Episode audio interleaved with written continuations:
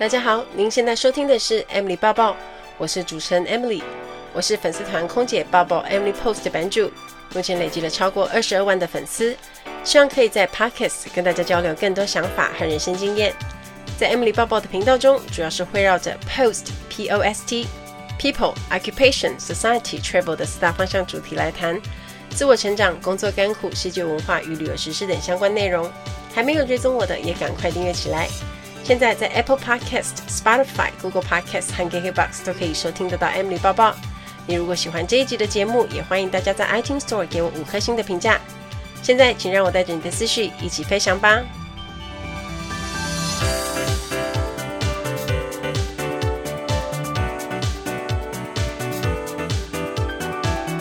Hello，大家好，欢迎收听 Emily 报报，我是 Emily。先跟大家预告一下，目前粉丝见面会的时间已经出来喽，是二零二一年的一月三十号，所以想要参加的朋友现在可以先把时间留下来喽。报名资讯会在这几天出来，那我也会把报名表放在我的 Instagram 和粉丝团，大家再密切注意一下。好，我们现在十二月中了嘛，即将迈向二零二一年，所以大家现在是不是要开始准备一些礼物啊，买年节礼盒送给亲朋好友了呢？一月五号，浓浓本家会推出有我的签名小卡联名礼盒哦。那小卡上面会有一只很可爱的 Emily 公仔，穿着焦糖布丁裙装。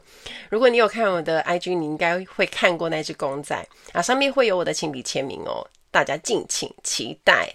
那我会把活动的内容 po 在我的粉丝团还有 IG。那到时候年节礼盒里面有什么美食、内容物的详细介绍，也会一并在上面哦。上周末我被一出很狗血的韩剧绑架一整个下午，就是最近非常红的《上流战争》Penthouse，我真的停不下来一直看诶、等我发现的时候，已经哇，竟然是下午四点多，就是大概花了四个多小时一直在看。那我发现里面的主角们都很坏，小孩子也是，我就是一边看一边骂，因为剧情非常夸张跟变态，可是 就很狗血啊，可是却会让人家觉得很好看。那一边看的时候，不禁会觉得说：“哈，在韩国上流社会，他们是真的这样生活吗？”就是让人家觉得毛骨悚然。而且因为戏剧张力超大，演员们呢，他们要一直去大喊，去表达那种什么不可置信，还有那种激动，所以有的时候就会听到他们烧声，就是觉得真的很厉害。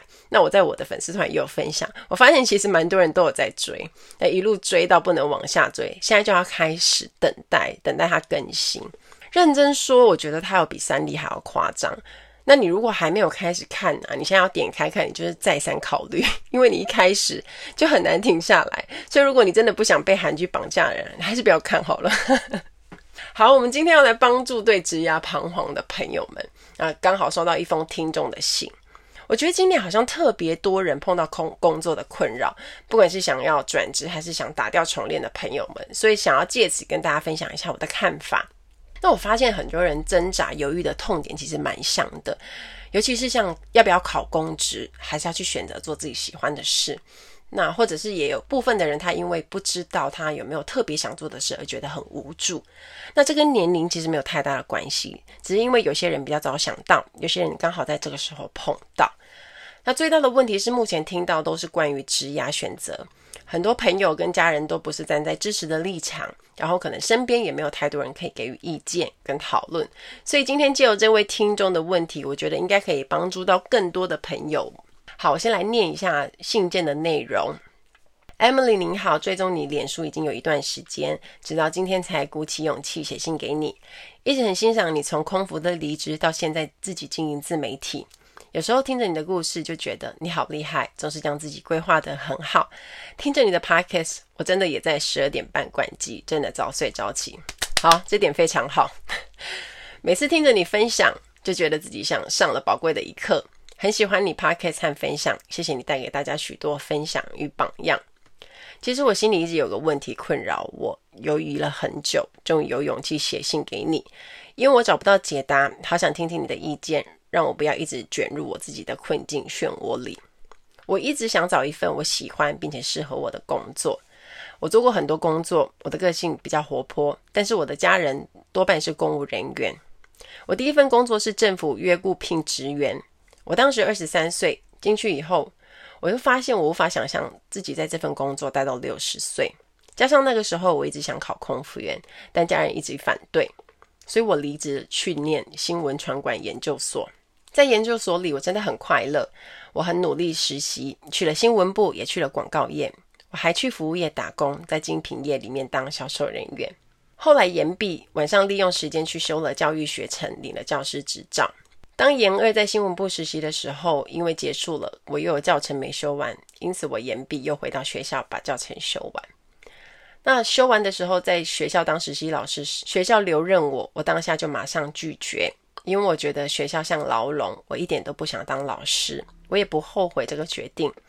我回想在学校当老师的日子，真的非常痛苦。实习完的生活，我想重新开始我的空服梦，于是我就一边工作一边考空服。现在来到三十一岁边缘，可是空服梦也因为今年的武汉肺炎而幻灭。来到三十一岁，我开始觉得很彷徨，想要自己替自己的职涯重新规划。家人一直希望我考公职。因为我上个工作是行政职，在公家机关担任职务代理。那当时在准备多益考试，考空服需要英文成绩，所以我必须找个可以一边念书一边准备的工作。武汉肺炎来临时，我年纪对空服考试已经不再有利了，所以我决定重新规划职涯。那也刚好上个工作在一个月前结束了，职缺到期，我现在是在家准备考公职。我家人看不下去，决定要重新帮我去公家机关找约雇聘，希望我再回到公家机关当约雇聘公职人员。如果顺利，可能明年初可以进去。那这边跟大家解释一下约雇聘是什么，它就是像类公职一样，是在公家机关行政工作，但是福利的薪水就没有正式的公职人员好。近些日子没工作在家，突然静下来的日子，我很开心，因为刚好可以整理我的思绪。我好想知道我要什么。我的职涯是什么？不想要再像个无头苍蝇乱冲，因为自己也不再是二十岁那青春的年纪，所以我一直很低落。不知道为什么，我一直没办法找到自己喜欢或者适合自己的工作。我一直在想，这真的是我要的吗？我好彷徨。在没事的时候，我也经营自媒体，做 Podcast、做 IG 等等。因为我一直觉得经营自媒体需要一份正职支持。所以我在彷徨自己的正职工作，不知道该怎么选择。我在想，是不是自己个性比较活泼，不喜欢一成不变呆板的工作？我还想自己是不是适合广告公关业，因为性质比较活泼。可是要现在转职吗？要趁有约聘工作前的空档去试试看吗？但广告公关公司的工作，当我打开电脑看到网络一堆分享，写工作工作到凌晨四点、十二点，我真的吓到了。不是自己不愿意吃苦，是觉得人生有需要都把二十四小时全部投入工作吗？我一直在想这些分享是不是真实的，要不要熬一下试试看，然后再跳脱到别的市场？但是我适合吗？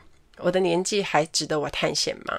还是我干脆就下定决心投稿公职，或者我去做约聘工作，下班经营自媒体？我有好多的问号，不好意思，因为我真的彷徨好久，我非常沮丧。我一直在检讨自己出了什么问题，为什么身边的人都是一份工作做到底，可是他们可能是不快乐的。看着他们，我又觉得自己人生还很长，为什么他们都不听自己的声音，去想想自己适合什么工作，要一直让工作不快乐绑架自己？但我的朋友也看不懂我的不将就，觉得我很奇怪，我自己又陷入自我怀疑。想请 Emily 跟我分析，给彷徨的我一些想法回馈，谢谢你。以上是信件的全部的内容。最近大家真的都是掏心掏肺写了很长的信给我，然后跟我分享你们的困扰。那我会一封一封的好好回复大家。那我也会将有一些就是可以帮助到多数听众的人，也会在节目里面跟大家分享。回答这位朋友的问题，很多人在职涯彷徨的时候，都是一边摸索一边前进。能够马上知道自己未来要干什么，甚至一定要做什么行业的人，其实不是多数。选择后从一而终的人更少。那曾经有朋友跟我说过，他有一位很好的亲戚，他从小就是成绩名列前茅的人，然后不管是高中、大学，甚至是研究所，都是读最高学府的人。那毕业之后呢，他也进入大企业工作，薪水又很好，现在也是独当一面的主管。但这样听下来，其实大家应该会发现，他就是每一个人都会羡慕的人生胜利组，而且也没有什么好，就没有什么缺少的东西。可是呢，重点来了，他自己很迷惑，因为他不知道自己是不是真的很喜欢自己做的事，还是其实只是因为这件事情他很擅长而已？所以我想告诉大家，有时候觉得困惑是很正常的。你本来就应该要检视自己，去问问自己究竟想要什么。那你发现不想要的，就不要浪费时间。那你有想做的，就得好好开始做。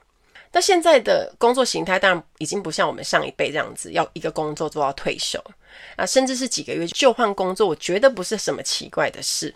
因为我在 Podcast 节目里面有提到，人生并不是单选题。当你有更好的出路跟 offer，你去是很理所当然的事。那当然，如果能够找到自己有热情、喜欢又可以做一辈子的事情，当然是最理想的状态呀。